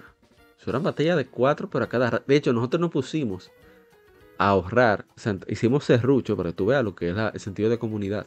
Hicimos serrucho para comprar cables de GameCube Game Boy Advance para jugar de 4 en el GameCube. Porque Pokémon Colosseum tú puedes hacer eso. Lo único que Pokémon Colosseum con todo lo que tenía, lo único que le faltó, y tenía que faltar, ¿eh? porque no iba a caber, no iba a haber el espacio suficiente, fue el narrador. Pero después ese juego era perfecto. O sea, los detalles, las visualizaciones, el tamaño que tenían los Pokémon, la música, era, una joya. Hago un paréntesis, el tamaño de los Pokémon que estaban en escala, no como otros. Ay, Gracias. Ay, Dios mío, él va a seguir. Digo, culpa mía, Entonces, eh, ahí es que está la gracia de, de, aparte de lo intenso, todo lo que había por descubrir, todos los secretos, Pokémon excelentes que todavía se utilizan hoy en día competitivo, como Metagross, Salamence, con un diseño imponente que tienen todavía esos Pokémon. Se ven demasiado bien aún. Eh, Oye, donde, donde, donde cae Metagross y Salamence hay que, hay que hacer limpio. Porque... Bueno, hay que hacer. hay que entregar, como tú dijiste. Exacto, no, porque, o sea, estoy diciendo, a nivel de diseño, la tercera generación entregó ese tipo de cosas. Algo que, o sea, no te voy a decir que para, eh, como tú dices, para merchandising sean como tan, tan fácil, porque obviamente son Pokémon complicados, pero visualmente tú lo ves dentro del juego y tú dices, vale. Que es una máquina que hay aquí. Tú digas, ¿qué dique?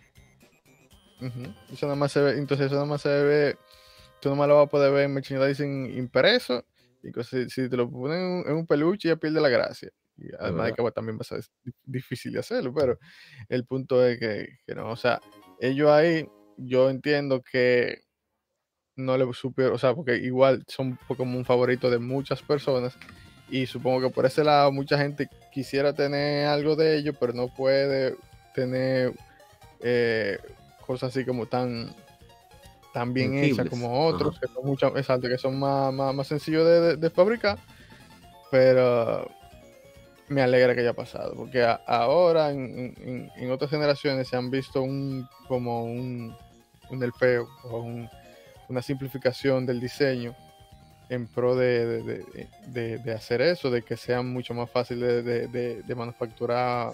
Eh, que, uno de, mis, eh, de mis Pokémon favoritos es Corviknight. Dice, ese Pokémon es demasiado bacano. Con miro que fue el diseñador, uno de los diseñadores de Mega Man es, que, se ve a dos kilómetros de distancia con, con, lupa, tú lo ves que eso, eh, no, que eso fue, eso me gama. Y, y, de hecho, de la, de la nueva generación son uno de los, de los que mejor se ven. Sí.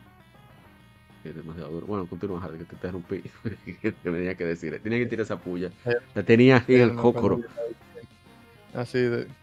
Perdón, de Ah, bueno, hablando precisamente de eso, de tu opinión de los diseños, de, de lo imponentes que son, de. No sé, como que es muchísimo. Yo digo a mucha gente que quiere probar, todavía hay mucha gente que no ha jugado Pokémon, aunque la gente no lo crea. Que ve la franquicia muy infantil, que lo es. No sé por qué la gente se molesta porque se diga. Ese juego está hecho para los niños. Que pasa es que tiene unos aspectos de competitividad y aparte de que el juego sea agradable, con todo lo mediocre que puedan ser las entregas juegos, sea agradable, quiero decir, es, simple, esa simpleza hace que a veces que sea relajante, eso es lo que quiero decir. Entonces, eh, yo le digo, loco, comienza por Fire the Green. No, pero ¿qué tal? ¿Qué, qué, tal? No, ¿qué tal? No, ¿qué tal? La, la original. No, yo quiero comenzar por el principio, mi hermano. Comienza por Fire the Screen. Si te gusta Fire the Screen, arranca. O sea, lo digo por cómo está hecha la estructura del juego de, en, cuanto a, a, nivel técnico. Eh, se ve lo suficientemente bien. el sonido también es bastante sólido. La como dijimos ya, los elementos de calidad de vida, QOL, Quality of Life, eh, ya, ya, ya es la base de, de Por eso el título. Y, la tercera un remake también te va introduciendo también a la, a la, base del juego que hay, por ejemplo, en algunos que no te, no te enseñan tan de la mano como, como en ese juego, porque ahí te, te enseñan a, capturar así desde el principio. O sea, qué sé yo, es, es, bastante... Exacto. en otro juego como que te sueltan más rápido en banda. Aquí como que te guían un poquito más y te dan más, más tips en el principio. Sí. Eso lo, lo dicen ellos, que lo hicieron adrede para para asegurarse de que, incluso hay un detalle, mira que lo recordé, como que lo dijiste, y se va a ver, aquellos que están en pantalla van a verlo. Cuando está cerca de la salida, hay una flechita que te indica que, es para salir. Eso lo hizo eh, lo, fue quien ordenó eso. Porque su papá ha intentado jugar Pokémon. Bueno, intentaba jugar Pokémon. Espero que esté vivo todavía, ¿eh? Y no, no entendía, no podía salir del edificio. Por eso porque sugirió le pongan la flechita para que pueda salir. Dice el interventor, ay, pero qué buen hijo. Claro, pero burlándose ese desgraciado. Y... Pero, pero, pero, Silvio, o sea, fue un, una mejora bastante... Bueno, ya, ya, o sea, si uno empieza por ahí, ya cualquier otro uno sabe que por ahí uno sale. Sin necesidad de la flecha. ¿Sabes qué me sorprendió también? El uso del reloj. Que a pesar de que no se refleja en lo visual, que creo que eso fue un error, un desacierto de parte de Game Freak. No, que yo entiendo por qué lo hicieron en parte. Ellos lo hicieron para el asunto de la pantalla. ¿Sabes? Porque si se ponía de noche y se iba a poner oscuro, nadie va a ver ese juego. Hasta que tuviera el speed. Pero pienso que, eso hubiera sido integral para uno sentir ese cambio en el reloj, ¿sabes? Las evoluciones de, de, de Whirlpool. Pero también lo que más me sorprendió fue lo de las, las Show Cave. Donde tú consigues el, el, el Show Bell que, te recupera ataque con cada, con cada, perdón, oye, que recupera ataque, te recupera energía con cada ataque. Que eh, dependiendo de la hora era como estaba la marea y era los objetos que podías conseguir. Eso me pareció fantástico. Yo perdí muchas horas. fuera, fuera, del gimnasio de... De, de, Mostit, Eso fue genial. Y la integración de batallas dobles. Yo sé que a la mayoría no les gusta, pero a mí me encantan las batallas dobles. Como que, sí, yo, de hecho, yo me acuerdo que cuando nos conocimos, tú nada más jugabas doble junto con, César. Es que era, eh, son, eh, era también por la agilidad que tenía en esa batalla. sí, era mucho más rápido. Y de hecho, esa es una de las razones por las que fue el formato oficial de las peleas eh, de BGC. Sí. Que, que, son mucho más ágiles. Esa pelea uno versus uno, muchachos. son buenas. Yo me acuerdo que cuando hacían los torneos, eh, bueno, eran de Diamond y Pearl, no son recuerdos de, de Rubian pero yo recuerdo que cuando estaba tú y Tactic, o Tactic y Dante, o tú y Dante, si comenzaban a las 7, nos íbamos a las 10 de la noche. Sí. Y eso, terminaba. Esos torneos, nunca, esos torneos nunca se acababan a la hora que se terminaba, muchachos. O sea, y eso era uno de los, de los realmente de los principales retos que tenía uno como organizador de, de, torneo en esa época. Es que realmente uno no jugaba en BGC.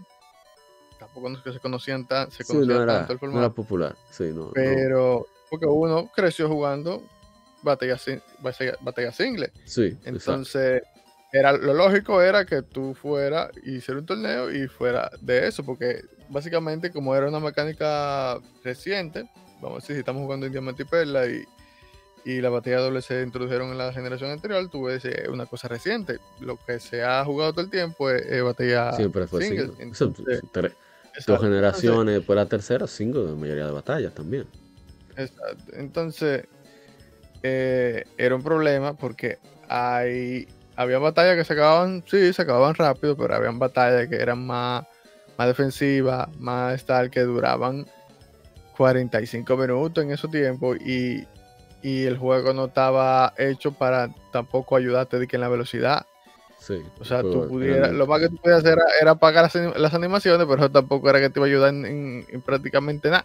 No, más que en lo que baja el HP. Ahí te podía, uff. Pero que, ah, vuelvo y repito, la tercera, la cuarta generación tuvo esos problemas técnicos por el asunto de que ellos no querían eh, sobrecargar el hardware, digamos. Que los entiendo. Un hardware nuevo, tú quieres ir cauteloso. En el caso de la tercera generación, óyeme, hasta en eso el juego está nítido. Se el juego lleva su velocidad eh, bastante bien. La única queja que yo tengo, y eso es personal, que no se puede correr lo difícil. Pero eso ellos lo hicieron adrede. Dije, porque no, hay que respetar ahí el paso. Mire, carajo. Usted que la arreglaron, bueno, la arreglaron en la cuarta generación. Pero. Pero por ti está la bicicleta monta todo dentro de un edificio. Claro, oh, oh. Lo máximo. Poder resolver todo rápido. Pero, en fin. Eh, bueno, aquí se integraron también, se integraron lo de los records, que eso me pareció genial. Lo de, tú sabes, poder ver qué, pendejada hizo otro. Habrá que México es una palabra fuerte, disculpa hermanos mexicanos. Qué tonterías hicieron los demás tú lo, puedes ver que en la televisión, que compraron, que me atraparon y demás. Eso le daba como cierto sentido de comunidad, aunque tú estuvieras lejos del amigo. Y también que estaban las la, bases la base secretas que tú podías visitar. Sí, se me olvidó eso. Qué genial y tener peleas. Subías niveles, encontrabas objetos, te regalaba cositas. También tú, la decorabas y la ponías, la pimpeabas bacanísimo. O, o, hacía que fuera básicamente un, laberinto imposible, nada más para hacer el otro. No, para que nunca llegaba. Yo, yo fue para amigos así, que te hacían la base para que tú nunca llegaras a donde estás. Eso es desgraciado. Desgraciado. Pero en fin, eh, ¿algún comentario final? Y ya estamos llegando. Ya podemos ir. A ver, a ver. Sí, ya podemos ir cerrando. Eh, sí, bueno, eh, la tercera generación. Mm, bueno, ¿qué te digo? O sea, para mí, uno de los, de los mejores juegos de la franquicia. Como dije anteriormente, visualmente fue uno de los cambios que más a mí me impactó cuando, cuando pequeño. Y toda la cosa que introdujo, te digo también que fue del primer juego que yo, básicamente, o sea, en ese juego fue que, yo le dediqué más, más, más horas a, a, un juego de Pokémon. Y también donde conocí más eh, no voy a decir que conocí más amistades, pero conocí la suficiente como para que, yo supiera que es lo que yo quería hacer. Sí, sí, sí. y, nada, eh, ojalá se siguieran haciendo juegos así, tan, tan, tan hecho con tanto con tanto sentimiento de los creadores, o sea, que, que, le, pusieran tanto empeño. Pero lamentablemente eh, lo que nos queda son los recuerdos. Ya que tú tiraste esa puya, una ayuda, Harry, ¿verdad? Pero lo voy a buscar, porque para que vean cómo, cómo, cómo 20 años cambian a la gente. ¿eh? Y lo voy a poner, deja ver. ah, ah pero es al principio, eso es al principio. Miren, miren qué frase. Eh. Entonces hablan acerca del arte promocional que trabajó su y bla, bla, bla, y le preguntan, eh, le dicen, felicidades en los grandes éxitos de Ruby Sapphire. Una ciudad les agradece. Y dice el entrevistador, es realmente increíble que haya vendido 4 millones de copias en los 40 días desde el lanzamiento aquí en Japón. ¿Cómo se sintió eso como creador? Dice más ciudad, yo no estaba poniendo mucha atención a los números, el hablador. Y dice, no fue, fue un inicio de año increíble, sí. Eh, ah, aquí está, aquí está, perdón, no es esto. Eh, vamos a ver, perdón, es que yo sé que hablaron de eso, pero que no recuerdo las palabras exactas. Pero quiero, quiero citarlos. A ver. Ahí dicen que hablen con. Ok, aquí está. Miren qué, qué pero Eh, ah, mira, estaba aquí, ahí mismo. ¿Cuántas copias crees que venderán? Dice Sugimori. Si quieres hablar con un número, habla con él. Ese es Takana Tokondo, que era representante de Pokémon Company, que es el que tiene que hablar de este tipo de cosas. Entonces, como creador, ustedes no piensan en los números, dice el entrevistador. No se responde, no realmente. Dice Sugimori, estamos agradecidos de que esté vendiendo, pero no lo hicimos porque queríamos que vendieran tantas copias. Eh, para finales fines de septiembre, la serie ha vendido un total de 73.60 millones de copias en todo el mundo. Eso en 2002. Dice Kondo, sí, esas son figuras de Red Crystal. Si agregas Ruby Sapphire, son cerca de 80 millones de juegos vendidos, dice Kondo, de Pokémon Company. 80 millones, es increíble. Dice Sugimori, no puedo imaginar, 80 millones se siente lo mismo que 8 millones. Bueno, bueno, ahí hablan de las otras cosas. A ver. Ah, bueno, mira, me faltó este detalle. Qué bueno que llegué aquí. Mira, mira, ya cerrando, agrego un nuevo detalle. Sobre, acerca del nombre, me pareció muy interesante que ellos hablan acerca de que mm, al principio pensaban que no podrían utilizarlo, querían tener el mismo nombre tanto para Japón como para el occidente, de Rubí Zafiro, y que em, había salido Pokémon Heroes y todavía no habían decidido la película. Y bueno, el último juego fue Crystal, pero que, no querían utilizar minerales, pero tuvieron que. Entonces, eh, como son dos versiones, tenían que ser opuestos. Eh, propusimos, dice Masuda, que no, fueran, no estuvieran registrados y queríamos que tuvieran los mismos títulos en Japón y en el extranjero. Y bueno, él dice Masuda, viene de, un, de una piedra llamada Corundum, que los rojos se llaman rubíes y cada otro color es llamado zafiro. Ahí está una muestra de, esas piedras. Y los zafiros azules son más valiosos. Básicamente el mismo concepto, pero ves cómo cambian como son. y, eso cae bien con respecto a lo que es, Pokémon. Las versiones tienen ciertas diferencias, pero básicamente es lo mismo. Y bueno, estaba buscando. Ah, bueno, que lo de Pokémon Crystal lo mencionan, que tiene que ver algo que estuviera relacionado a. Que como están volviendo, trabajando como de cero, dice Kondo, eh, los minerales son como cristales. Pensaron, bueno, después de escuchar el pensamiento de, Game Freak, de que tiene que ser eso, por lo que significa para ellos, de volver a los orígenes, etcétera, etcétera. Y decidieron luchar por tener esos derechos. Pero que igual que los Crystal, el título de Crystal, de Pokémon Crystal, fue por el componente electrónico del Mobile System Game Boy para jugar online a través de Game Boy Color. O sea, miren qué interesante cómo ellos tomaban en cuenta los minerales por algún aspecto de funcionalidad. Eso también le da cierta mayor riqueza, en mi opinión, al juego. Y bueno, eh, era, eso que quería saltar.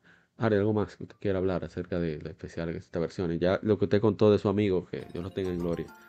le dio todo el peso del mundo a este podcast. Muchísimas gracias por compartir eso. Eh, nada, nada, realmente fue...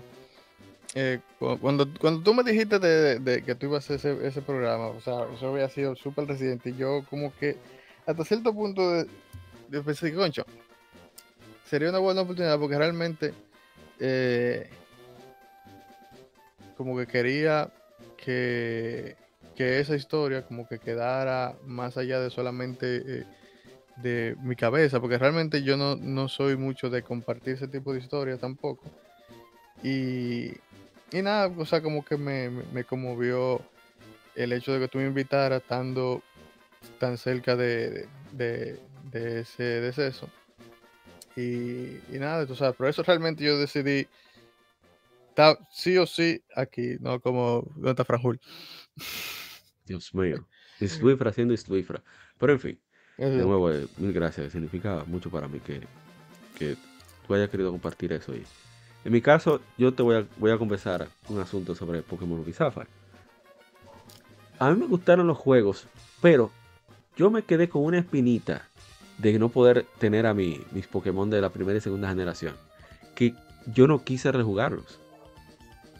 O sea, yo jugué Emerald y ya no volví a tocar. ¿Sabes? Que generalmente uno, la Gold y la Silver, uno la retomaba de vez en cuando, la, la, Red y Blue también.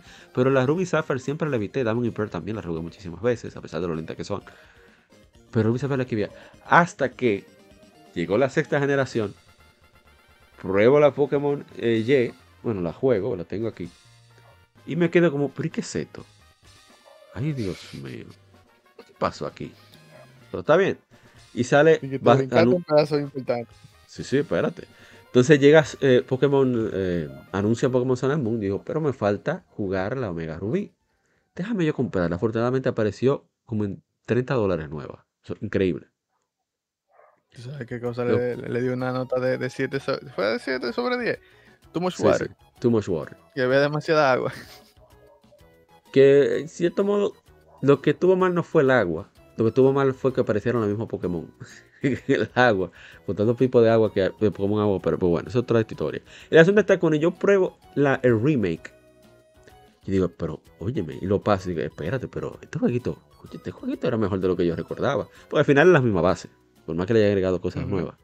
Y rejugándolo por las efemérides, digo, óyeme, pero la verdad es que yo soy un barbarazo, guardando ese rencor por este tiempo. qué juego ni más bien hecho, qué buen ritmo tienen, Dios mío. Tú no, serás, tú no el primero. Acuérdate que hay mucha gente que están arrepintiéndose ahora mismo de no haber jugado a la Pokémon Black 1 y Black 2. Sí, sí, ¿verdad? No, por ahí ahora ese juego... ¿eh? Sí, porque hay, o sea, hay mucha gente que, que, dijo que no porque por los sprites y que, que se veían feos y no sé qué. Sí. Y, y al final ese juego ha sido para mí el pináculo de lo que es un juego de Pokémon. Si tú, si, estamos hablando de single player, de que tú vas a pasar la historia por, va a pasar el juego por la historia y por, por la dificultad y, el reto y, la variedad de cosas que hay en el juego, ese a nivel de todo, de música, de historia, de, de cómo se hicieron los gimnasios, todo Obviamente, hay también mucha gente que no le gustó por el asunto competitivo, porque habían ciertas mecánicas que estaban bastante rotas. Pero ya eso, esos son otros 500. Y no venimos aquí a hablar de eso.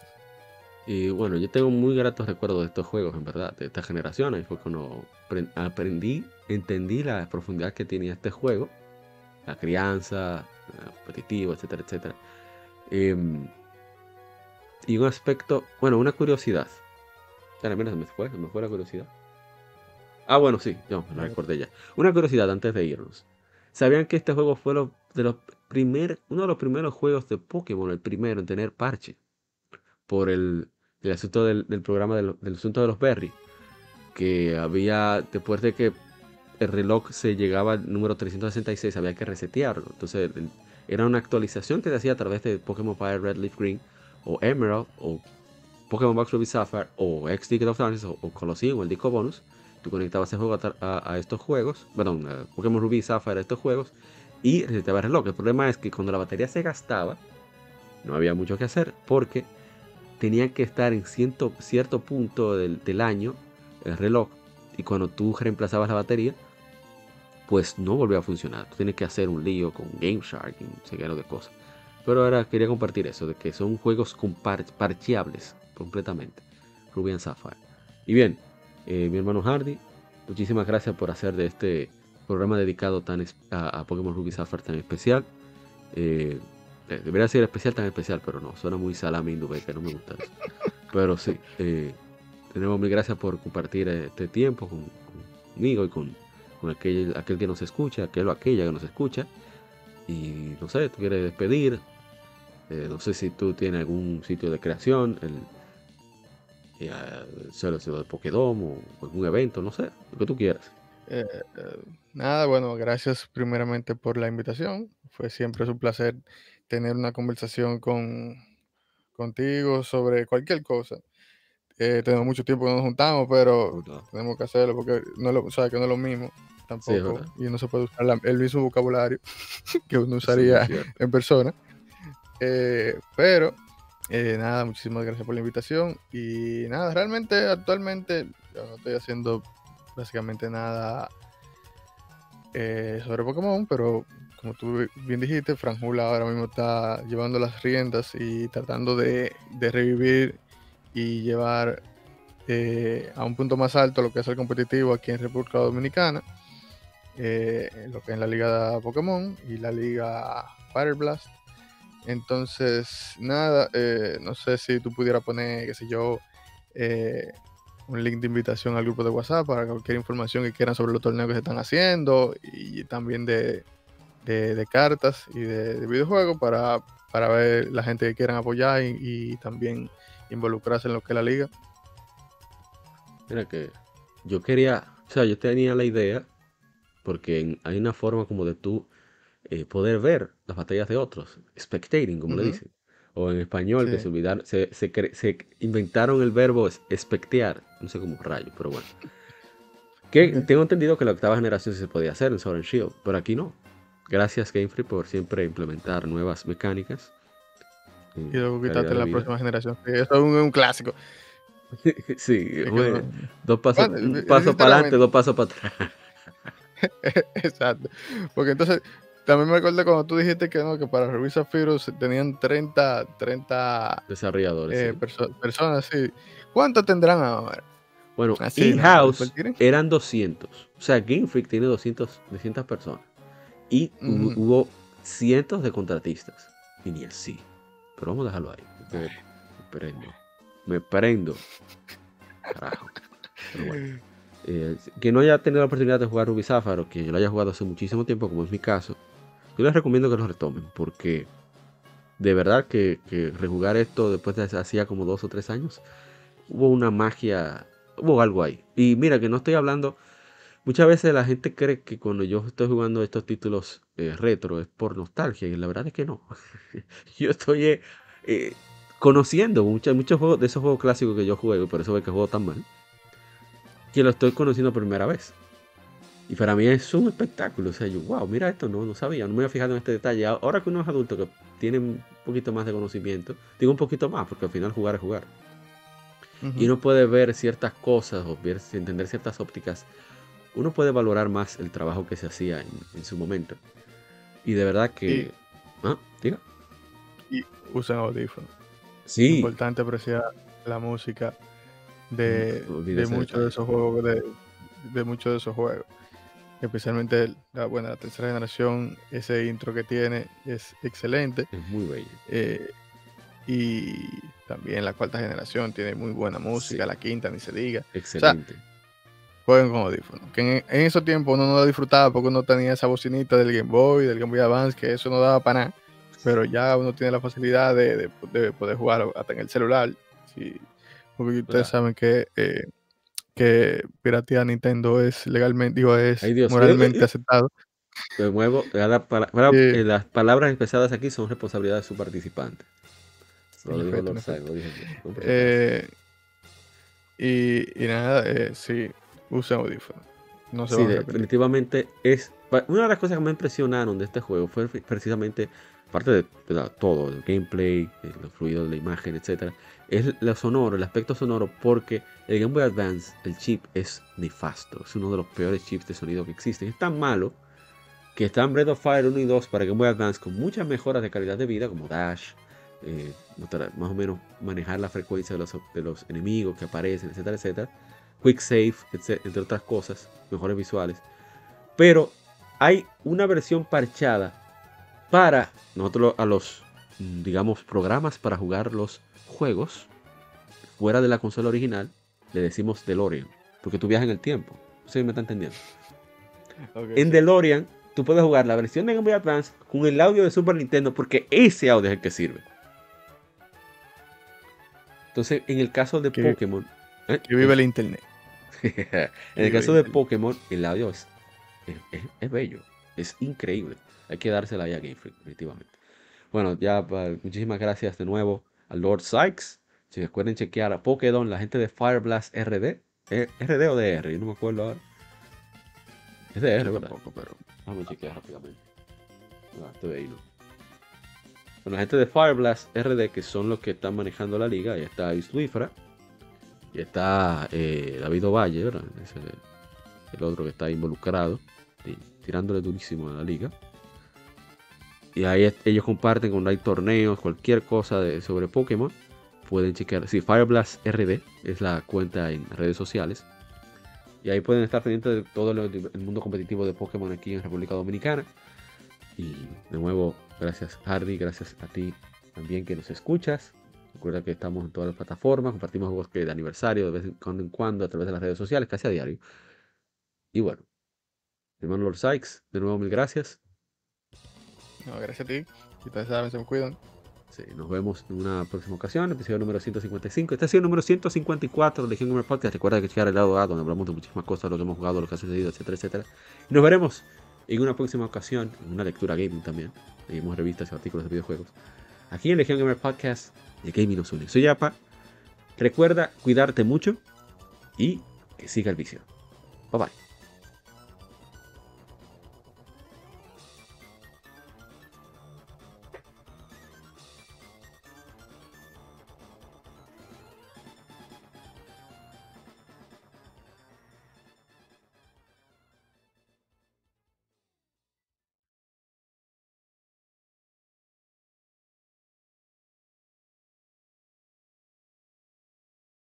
Somos Legión, somos gamers. Legión Gamer Podcast, el gaming nos une. Un podcast diferente para gamers únicos, noticias interesantes, historia del gaming y mucho más para mantenerte al tanto del actual como del pasado. Porque todos jugamos, el gaming nos une. Estamos disponibles en iBooks, TuneIn, Spotify, iTunes y demás plataformas de audio. Perfecto para escucharnos mientras subes niveles, buscas un objeto específico y practicas para dominar esa jugada devastadora. Recuerda seguirnos en Facebook, Twitter e Instagram como Legion Gamer RD para que compartas con nosotros y seas parte de la legión de gamers únicos. Gracias por escucharnos y te esperamos para el próximo episodio.